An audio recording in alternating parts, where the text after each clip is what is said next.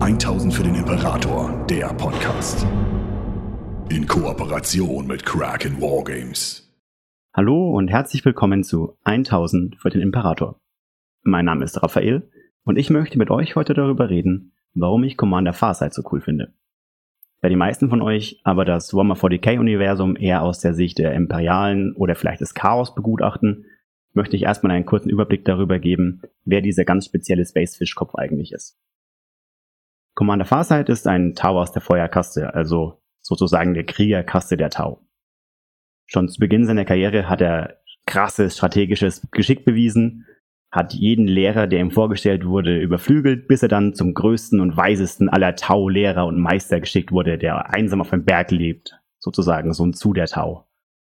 Diese hat Farsights Ausbildung dann beendet und Farsight hat sich dann später einen Namen im Kampf gegen die Orks machen können. Er hat dann noch irgendwann eine Tau-Kernwelt gegen Space Marines und Imperiale verteidigt, hat im Damocles Golf die von den Imperialen und Space Marines gewonnenen Welten zurückerobert und die Tau-Sphäre noch ein bisschen erweitert. In dem Zuge sind ihm dann die himmlischen, also quasi die Herrscherkaste der Tau, die seine Expedition begleitet haben, weggestorben und er konnte sich dadurch durch, von dem schrecklichen und überwältigenden Einfluss dieser Kaste lossagen. Er hat dann noch ein Dämonenschwert gefunden, das ihn unsterblich gemacht hat. Und so konnte er dann seine dauernde Rebellion gegen das Tau-Imperium fortführen. So weit, so gut oder auch so weit, so 40k. Wir haben einen genialen, mächtigen Krieger, der unsterblich ist. Aber was macht jetzt Farsight eigentlich so cool? Nun, zum einen ist Commander Farsight mehr als nur ein großer Krieger. Davon haben wir im 40k-Universum ja doch mehr als genug und sehr viele davon sind deutlich mächtiger als Farsight. Ihn zeichnet für mich dabei eher aus, dass er Interesse an vielen, vielen Dingen in seiner Umwelt hat. An Technik, an Rhetorik, an Navigation von Raumschiffen zum Beispiel. Das Problem ist, dass das bei den Tau sogar verboten ist. Tau sagen, man soll nur das tun, wo man reingeboren ist. Also wenn du in die Soldatenkaste geboren bist, bist du gefälligst ein Soldat und hast dich mit nichts anderem zu beschäftigen. Wenn du Pilot bist, bleibst du Pilot und wenn du Baumeister bist, Baumeister etc. etc. Farsight übertritt diese Grenze quasi jedes Mal. Also er startet seinen Kampfanzug selbst neu, als er in einen Wassertank fällt und droht zu ertrinken oder hält große Reden, um seine Feuerkrieger zu motivieren. Andere Generäle versuchen, das gegen ihn auszunutzen, also ihm seinen Rang abzunehmen oder ihn in der Gesellschaft unmöglich zu machen, ihn also quasi zum Ausgeschlossenen zu machen. Und für mich ist es spannender, dass Farsight sich das Leben dann nicht einfach macht. Er sagt, ich habe Interesse und es ist für mich sehr wichtig zu verstehen, was eigentlich mein Volk, meine, keine Ahnung, Brüder und Schwestern sozusagen interessiert, was sie ausmacht, was sie brauchen, was sie denken, wie sie denken und wie sie fühlen. Und deswegen muss ich mich mit ihm beschäftigen, auch wenn das zu meinem eigenen Nachteil vielleicht ausgelegt werden kann und mich alles kosten kann. Und für mich ist dieses allgemeine Interesse, obwohl es negativ dir gegenüber ausgelegt wird, in diesem Universum, das von absolutem Desinteresse oder Unwissen regiert wird, wenn man jetzt mal mehr auf das Imperium schaut, doch ein sehr, sehr cooler Charakterzug, der mir Farsight sehr sympathisch macht. Außerdem hat Commander Farsight durch diesen Einblick in das Handeln der anderen Kasten für mich die Möglichkeit gewonnen, zu verstehen, was er eigentlich ist.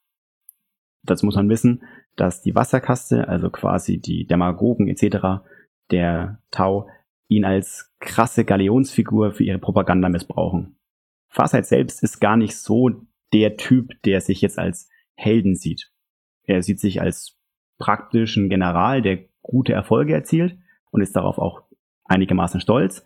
Aber er ist jetzt nicht jemand, der sich als der größte General versteht, den es im Universum gibt. Auch wenn die Wasserkaste ihn passagenweise so darstellt. Und durch dieses Interesse und auch durch das Verständnis für andere Kasten bemerkt das Farsight. Da aber seine Motivation jetzt nicht ist, sich selbst so darstellen zu lassen, wie er sich selbst empfindet, sondern tatsächlich die Tau voranzubringen und das höhere Wohl voranzubringen, nimmt er das sehr stoisch an und akzeptiert es so. Und dass er ein ernsthafter Verfechter des höheren Wohls ist, sieht man auch auf ganz anderen Ebenen. Zum Beispiel gibt er auf dieser Kernwelt, auf denen er die Space Marines besiegt, den Space Marines die Möglichkeit, mit ihnen zu reden und sucht auch tatsächlich den Kontakt zu ihnen, versucht sie zu verstehen und sozusagen seinen Feind kennenzulernen und zu respektieren. So ermöglicht er zum Beispiel einem Apothekarius nachdem er ihn gefragt hat, was er denn da mit diesem Bohrer macht, weiterhin die Gensaat seiner gefallenen Brüder einzusammeln und tötet ihn dafür nicht einfach, was für ihn ein leichtes gewesen wäre. Außerdem hat er Psyker um sich rum, also einen menschlichen Psyker in seinem engeren Kreis. Und das ist sogar für Tau, die in meinen Augen sehr unterschwellig doch rassistisch sind, irgendwie eine außergewöhnliche Sache, die mir zeigt, dass das höhere Wohl von ihm sehr ernst genommen wird. Und auch so Sachen wie Respekt den Space Marines gegenüber. Er hofft immer wieder, dass dieses, diese Idee, dass man ein geeintes Universum herstellen kann, indem man die anderen Rassen, Spezies oder ähnliches respektiert, sie versteht, auf sie eingeht und sie dann eingliedert. Diese Idee, die verfolgt er voll und ganz und in der, in der geht er auf und an die glaubt er, im Gegensatz zu vielen anderen, die die halt nur vordergründig vor sich herschieben, um ihre militärischen Ziele zu verfolgen. Und durch dieses ganz spezielle Handeln hat Farsight für mich noch eine unglaublich wichtige Funktion. Er gibt den anderen Tau um sich herum Charakter. Für mich sind die Tau tatsächlich sehr häufig sehr platt geschrieben. Also, wenn man von außen nur oberflächlich die Tau betrachtet, sind sie alle mehr so die braven Folgedrohnen, die jetzt nicht mehr Charakter mitbringen als der klassische Tyrannide. Aber durch den Kontakt mit Farsight oder auch die Opposition zu Farsight kriegt man mit, wie die Tau eigentlich funktionieren, wie sie denken. So werden zum Beispiel alle Himmlischen, mit denen Farsight Kontakt hat, sehr, sehr unterdrückerisch und auch ja fast schon desinteressiert an seinem Handeln dargestellt. Es gibt eine Szene, wo er zu einem Himmlischen gerufen wird und die ihn mit, mit Pomp und Garde abholen lassen und er darf dann noch kurz vor der Tür warten. Die Tür wird aufgemacht und der Himmlische oder die, die Himmlische, ich bin mir gerade nicht mehr sicher, ähm, spielt noch kurz auf eine Art Harfe zu Ende und Natürlich wusste diese Person, dass Farsight vor der Tür steht und wusste auch, dass Farsight gerade darauf wartet, Audienz zu kriegen. Aber es musste ihm noch kurz gezeigt werden, wo sein Platz ist und dass, wenn jetzt ein himmlischer Lust hat, Harfe zu spielen, Farsight einfach zu warten hat. Und durch die Wut, die Farsight dabei empfindet und dass er das versteht, dass er da gerade total an der Nase rum und auch schon fast vorgeführt wird, aber er sich trotzdem nicht dagegen wehren kann und er trotzdem diesen, in diesen himmlischen gefallen will, kriegen die Himmlischen diesen arroganten Charakter, den man eigentlich braucht, um sie zu verstehen. Dass sie sich absoluter Herrschaft bewusst sind, dass sie jeden um sich herum benutzen und bedienen können, wie sie wollen. Auf der anderen Seite sammeln sich um Farsight herum so die Rebellen der Tau, die jetzt quasi gegen dieses himmlische System ja unterschwellig aufbegehren. Vielleicht spüren sie seine aufklärerische Aura oder so, wie man es auch nennen möchte, also seinen Wunsch, seinen eigenen Geist zu benutzen. Vielleicht ist er einfach der coolere Typ. Aber da gibt es eine ganze Liste von Charakteren, die dadurch irgendwie cool werden.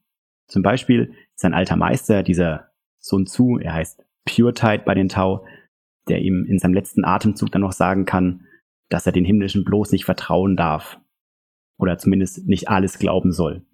Und Dadurch sieht man, dass dieser alte Meister, der sein Leben in den Dienst dieser Himmlischen gestellt hat, die ganze Zeit im Zweifeln war und sich selbst auf diesen Berg zurückgezogen hat, um von der, ja, benebelnden Aura der Himmlischen loszukommen, um endlich frei sein zu können. Oder es wird irgendwann mal ein Raumschiff-Admiral erwähnt, der sich mit Farsight treffen möchte. Die Alten werden als alte Kumpels dargestellt, sozusagen als, ja, alte Kriegsveteranen, die viel miteinander durchgemacht haben, die gerne Wortgefechte führen, die ja Spaß haben. Und durch diese Wortgefechte kriegt man eben mit, dass die Tau mehr sind als einfach nur Ja-Sager, Befehlsempfänger oder Ausführungsdrohnen. Der Mix wird komplettiert durch ein paar Angehörige aus anderen Kasten, zum Beispiel eines Verrückten oder auch Brillanten, das ist nicht immer ganz klar, Wissenschaftler aus der Erdkaste und natürlich einigen Feuerkaste-Offizieren, die zum Beispiel eine gedroht, äh, eine geklonte Person sind oder Intelligenz aus einem Toten in eine Drohne gepackt. So oder so ähnlich. Aber diesen kruden Mix an Charakteren braucht Farsight auch, denn was ihn für mich auch von vielen anderen Charakteren vom 40k-Universum abhebt, ist, er ist nicht die Lösung für alles. Er braucht immer wieder diese anderen Charaktere, die er wie eine Art Rad um sich rum gestaffelt hat. Also es wird immer wieder beschrieben, wie er auf Probleme stößt, die er selbst einfach nicht gelöst kriegt, obwohl er intelligent ist, obwohl er sich mit vielen Sachen beschäftigt hat. Oder er einfach mal von der Situation, die ihm gestellt wird, überwältigt ist. Viele Helden aus dem 40k-Universum haben für mich diesen Beigeschmack, dass es nichts gibt, was sie in ihren Grundfesten erschüttern kann. Bei Farsight geht das. Er wird für mich dadurch einfach menschlicher. Und anstatt zu sagen, ja, ich bin jetzt der härteste Typ, der hier rumläuft, ich schaffe das schon irgendwie alleine, sagt er, hey, Leute, ihr müsst mich jetzt vertreten, ihr müsst mich jetzt hier mal kurz raushauen. Ich brauche einen Moment zum Durchatmen. Ich muss kurz nachdenken und verstehen, wie ich, wie ich uns hier aus dieser sehr, sehr verzwickten Lage rausmanövrieren kann. Zuletzt hat Commander Farsight noch so eine ganz eigene Moral, die ihn antreibt. Also er folgt nicht blind wie jetzt viele andere Charaktere im 40k-Universum einer indoktrinierten Wahrheit, sondern er zieht seine ganz eigenen Schlüsse und versucht danach zu handeln. Und diese Motivation ist für den Leser von außen einsehbar. Durch die Schreibstile der Romane und auch irgendwie verständlich. Zum Beispiel schickt er einen dieser Offiziere, die ihn quasi angeklagt haben, sich in Angelegenheiten anderer Kasten einzumischen, schlicht und ergreifend in den Tod gegen die Ultramarines. Weil er da so einen gewissen Rachegedanken hat, auch wenn es vielleicht jetzt nicht unbedingt die ja von den himmlischen gewollte Version gewesen wäre. Außerdem führt er einen Krieg gegen die Orks weiter, obwohl er da längst abkommandiert worden ist. Eben weil er die Orks als so gefährlichen Gegner kennengelernt und auch, na, fast schon fürchten gelernt hat. Da die Orks natürlich durch Kampf angezogen werden, setzt er damit durch seine eigene Moral und seinem Versuch, den Tau eigentlich irgendwie eher zu helfen, das große Universum einer Gefahr aus, die er selbst dann auch nicht sehen kann, weil er ist in dieser Moral nicht perfekt oder hat nicht den Anspruch, dass alles, was er denkt und fühlt, richtig ist. Aber durch diese Moral schafft er es zum Beispiel, die Himmlischen direkt anzulügen oder zumindest ihnen Wahrheiten zu verschweigen. Das ist Tau normalerweise nicht möglich. Aber er durch diese Gedanken, die er sich gemacht hat, schafft das. Er kann zum Beispiel einen Freund, den er hätte verraten müssen und vielleicht sogar verlieren können, dadurch vor dieser oppressiven Obrigkeit schützen und für sich als Freund weiter erhalten, weil es ihm wichtiger ist als absoluter Gehorsam. Und ein Charakter, der absoluten Gehorsam im Warhammer 40k-Universum in Frage stellt, ist für mich einfach cool. Naja, das waren jetzt so meine Interpretationen zum Charakter von Farsight und ein paar Ideen, warum ich ihn ziemlich cool finde.